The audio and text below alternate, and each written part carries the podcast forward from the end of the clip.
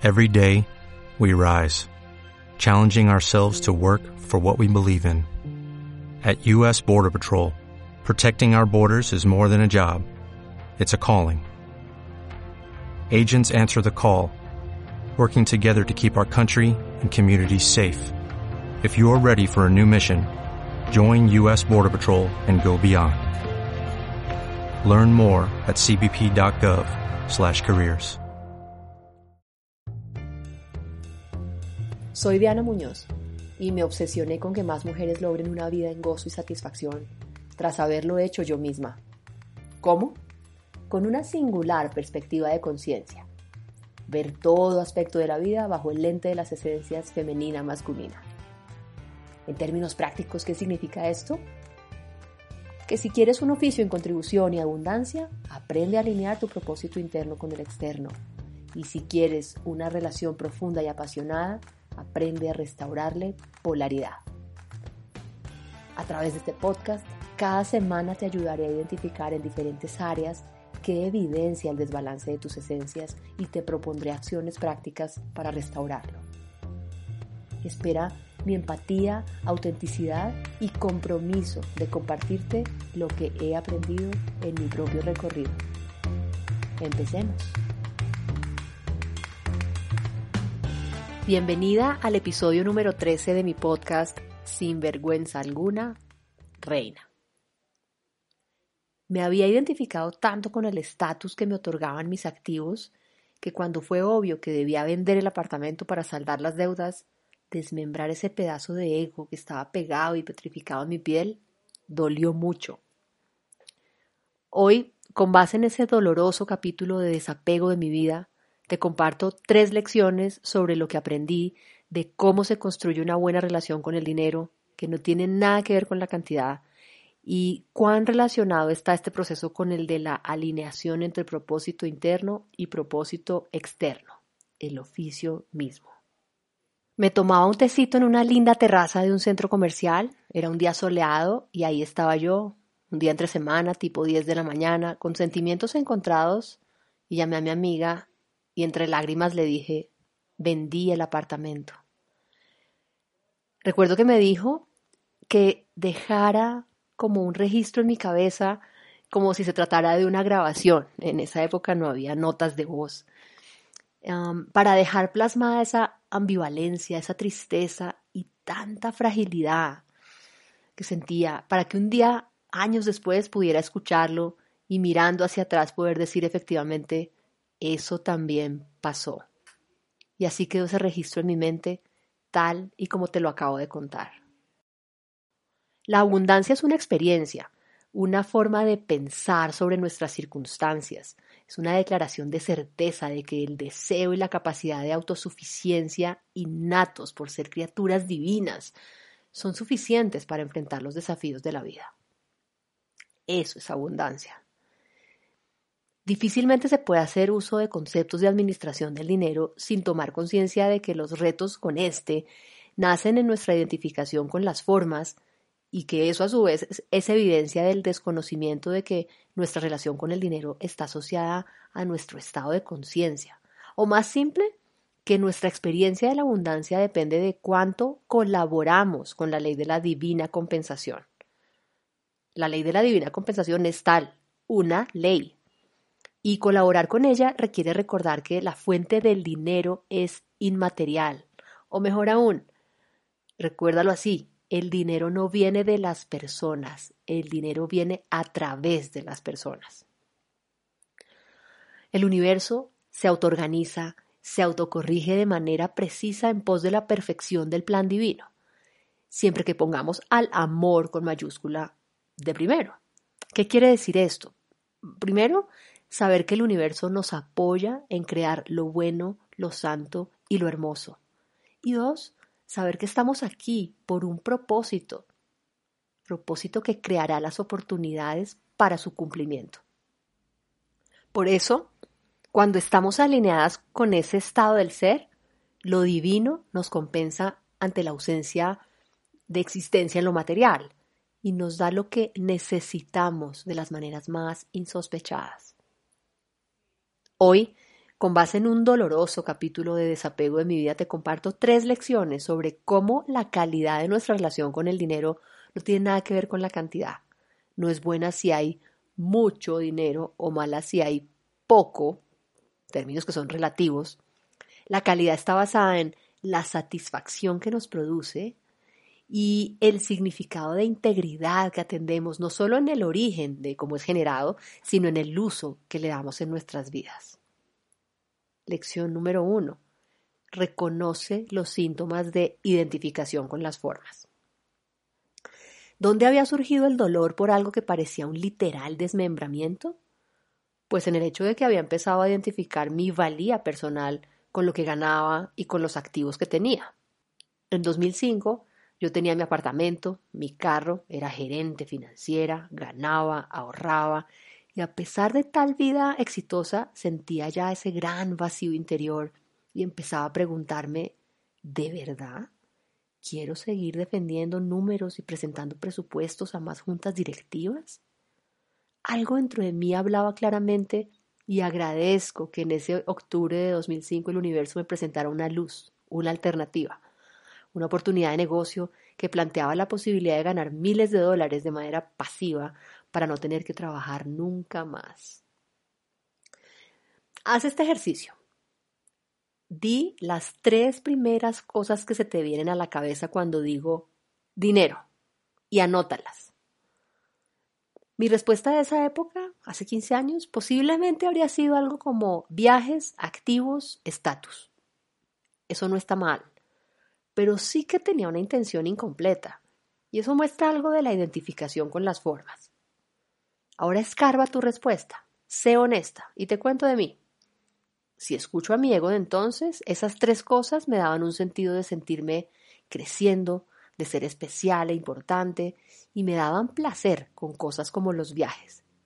Sigue estando en un nivel en el que no hay un porqué claro, profundo y realmente motivador. Recuerda, si respetas al dinero, el dinero te respetará. Y sí, y como en otras relaciones con el dinero puede parecer que uno tiene una fluida relación por un tiempo, donde todo parecía funcionar muy bien, pues sí, pero nos encarnamos para aprender y nuestra relación con el dinero se torna difícil cuando la vida empieza a enviarnos las lecciones para mostrarnos que nos estamos relacionando con él de manera interesada. Y obviamente ese interés viene de cómo nos relacionamos con la fuente de nuestro ingreso. Así ¿Qué tipo de síntomas muestra que estás identificada con las formas? ¿Sientes que estás estancada o rezagada respecto de un escenario bajo el cual una persona de mi edad debería estar así o tener esto y lo otro? Mm, si fantaseas con esa actividad que te apasiona y en la que sabes que puedes ser talentosa, pero te preocupa qué dirán los demás. O si sientes miedo de que no alcanzarás tu visión soñada de vida. Eso me muestra que estás identificada con las formas. Al final, que las formas del mundo cambien y que por ello cambie tu percepción de tu propio valor, habla de un sentido de insuficiencia a un nivel profundo. El año en que vendí el apartamento, 2010, estaba manifestando insuficiencia, porque yo tenía fugas en mi confianza personal y esa época las puso en evidencia. Lección número 2. ¿Cómo se completa y armoniza la intención? Alinea tu propósito interno con el externo. Fíjate algo muy singular de mi narrativa cuando encontré aquel nuevo negocio. Ganar plata sin trabajar. De nuevo, no es que eso esté mal, pero la narrativa es perversa. Yo lo entendí después. A ver, yo realmente amo hacer. Me gusta trabajar, me gusta generar dinero y me gusta hacerlo a través de mis creaciones. Solo que debía conferirle un sentido excitante desde lo profundo del alma. Es lo que he encontrado, una actividad que enmarca mis talentos, mis capacidades, con un sentido de gratificación por ayudar a otras a alcanzar la paz y plenitud que yo. Tener una buena relación con el dinero es equivalente a alinear propósito interno y externo cómo está reflejada en esa relación nuestra integridad. Piensa en tu oficio. ¿Hay sentimientos de culpa, de gozo, Si las emociones no son luminosas ni evocan completo bienestar en eso que hoy haces, van a sobrevenir sentimientos de soledad, aislamiento, endurecimiento del corazón, hambre y pobreza del alma. Eso es desatención de tu propósito interno. Por eso la importancia de tener claridad de este. Retoma tus respuestas eh, a, lo que evocaste sobre el dinero eh, em, con las necesidades del ego que puedas haber identificado, así como lo mostré con mi ejemplo. El ego nunca anda solo, esa es la buena noticia. Pregúntate entonces cuáles pueden ser las necesidades del alma tras esas ilusiones del ego. De nuevo, voy a ir sobre mi ejemplo. Si tu ego quiere sentirse importante, tu alma necesita sentido de pertenencia. Si tu ego quiere sentirse superior, tu alma necesita realmente sentido de completitud. Si tu ego cree que vales por lo que haces y tienes, tu alma necesita ser vista por quien eres. Más que crecer a través de activos, tu alma busca expandir su esencia dejando huella en el mundo. Tras el placer de los viajes u otras cosas, hay sentido de aventura y sin duda tras todo esto, sentido de libertad. En términos de estados del ser, lo que yo más atendía al renunciar para hacer ese negocio era el sentido de libertad. No tener jefe, no tener horario y un día ser libre financieramente. Renuncié al generoso salario que devengaba porque tengo de siempre una gran automotivación y creí que mis talentos y cualidades eran suficientes para igualar mi salario con el nuevo negocio rápidamente. Dios me mostraría que no, no, no, no, no, no era que yo, Diana, creara abundancia. La generaba, la materializaba a través de lo que hacía. Y tarde o temprano llega ese llamado de Dios a través de tu alma buscando co-crear y que no te creas que eres tú haciendo y creciendo y ascendiendo exclusivamente en tus fuerzas. La mejor forma de ilustrar esto es comprender la diferencia entre estos dos verbos, fabricar versus crear. Yo fabricaba números y análisis, era comprometida con mi trabajo, pero debo ser honesta, de manera consciente no siento que tenía como intención crear, y se puede en un trabajo como ese. Mm, por ejemplo, equipos de trabajo más empoderados, colaborativos, con sentido de significado. Y trabajé con gente hermosa. Pero creo que todos andábamos en el mundo de las formas, del interés por nuestras cosas, activos, cuentas por pagar. A eso me refiero con que a un trabajo hecho desde ese lugar le falta femenino. Dice Lynn Twist, autora del alma del dinero, que el dinero es la manera que expresamos el anhelo y el compromiso del alma a través de lo que hacemos. La repito porque es central esta frase. El dinero es la manera que expresamos el anhelo y el compromiso del alma a través de lo que hacemos. Es decir, relación entre dinero y oficio es totalmente directa. Eso es crear. Cuando el alma está presente y es intencionada en lo que hace, es decir, hacer desde el ser. Que tu oficio puedas explicarlo en términos de tu satisfacción, del significado profundo que le otorgas, de tu sentido de integridad, de ese valor personal que te otorga. Mm, eso habla de alineación del propósito interno y externo, o lo que es lo mismo, reconocer que co-creamos con Dios y elegir actuar desde ese entendimiento. Lección número 3. Desapegarse la base de la verdadera prosperidad. Cuando la vida me llevó a mi lección de desidentificarme de las formas para reconocer mi propósito y alinear mi oficio con aquel, con el propósito, mi ego salió con toda a resistirse. Creía que rápidamente igualaría mi último salario, que podía seguir pagando la hipoteca, que podía seguir incluyendo en el mercado el whisky y el vino para los romances, en fin. Por eso es que quiero tanto ese negocio porque fue el vehículo para desenmascarar a mi ego y mis fugas de confianza personal. Fue así como llegué a un nivel de endeudamiento en tarjetas de crédito que hicieron que me consumiera el 80% de la parte que era mi patrimonio en el valor del apartamento. Me demoré en tomar la decisión de vender. ¿Por qué? No sé. Solo puedo decir que mi ego estaba enseguecido. Y fue cuando le confié a uno de mis hombres de entonces la situación y me dijo, Diana, tiene que salir a vender ya. Y fue como si ahí me despertara de un encantamiento. Y tras decidir vender, pasó un año largo para que apareciera un comprador.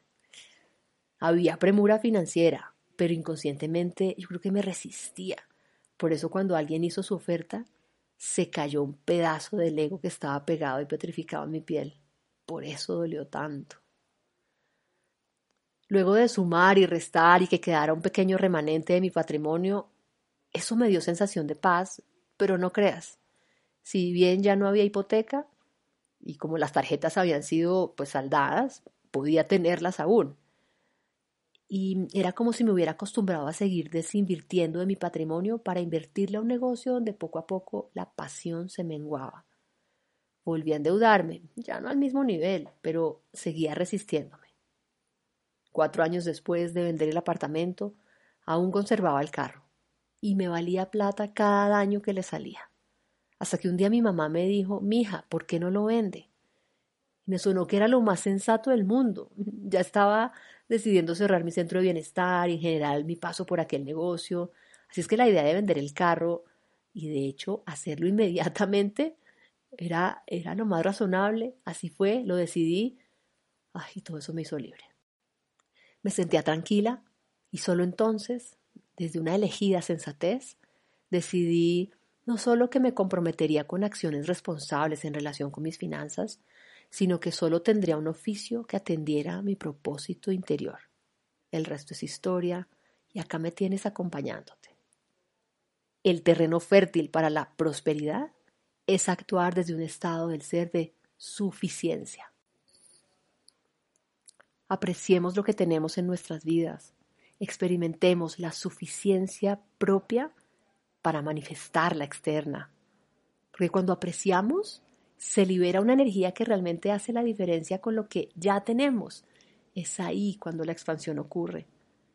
Porque cuando sabemos que hay suficiente posiciones, financiación, ascensos, negocios, clientes, parejas, compartimos, colaboramos y contribuimos. Apropiarnos del poder de lo que hay, de lo que es, es lo que conduce al éxito y al crecimiento sostenible feminizar la relación con el dinero, con el oficio, es empezar a respetarlo y entonces convertirnos en sus administradoras y no en sus perseguidoras. Y bueno, eso es materia de todo un episodio. Así es que te dejo con tres acciones que recogen lo que te he compartido hoy. Uno, de la exploración de tu respuesta a las tres palabras sobre el dinero, Identifica las intenciones del ego y complétalas con las del alma. Dos, lo que hoy haces como oficio, ¿es fabricación o es creación? Y tres, hazte cargo.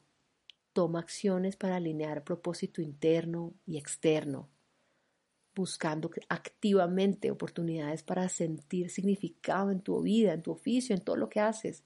Y sobre todo, sé receptiva a las señales que envía el universo. Y hasta acá este episodio. Recuerda que solo desde la reina podemos cumplir con nuestro propósito y experimentar plenitud. Y si quieres saber cosas singulares que semanalmente comparto solo con quienes hacen parte de mi comunidad de suscriptoras y aún no lo eres, Ve ahora mismo a www.dianamunoz.com.co barra suscribirse. Gracias por escuchar este podcast. Si te gustó este episodio, haz un screenshot y etiquétame y comparte. Sería muy especial un reconocimiento en Instagram o aún mejor, deja tu opinión en Apple Podcast o en Google Podcast. Sigue elevando el volumen de la reina que se aloja en ti, porque el mundo necesita de más femeninas mujeres poderosas. Gracias y nos vemos la próxima semana. O'Reilly Auto Parts puede ayudarte a encontrar un taller mecánico cerca de ti. Para más información, llama a tu tienda O'Reilly Auto Parts o visita oreillyauto.com.